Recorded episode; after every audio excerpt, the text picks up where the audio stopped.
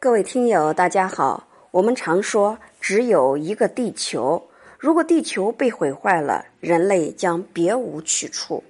那么，今天我们了解一下火星上是否适合人类的生存？火星上有生命吗？火星是一颗在某些方面与地球十分相似的天体，如自转速度、表面温度、四季变化等。火星也有大气。虽然非常稀薄，只有地球的百分之一，而且主要由二氧化碳组成，但人们通过实验证实，有些低等生物是可以在这种环境下生存的。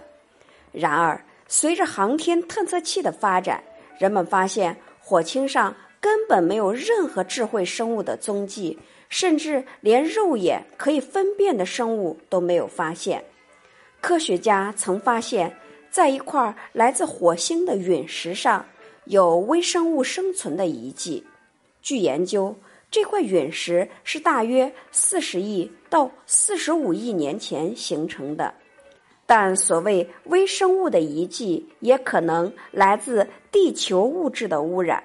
所以，火星生命之谜依然没有揭晓。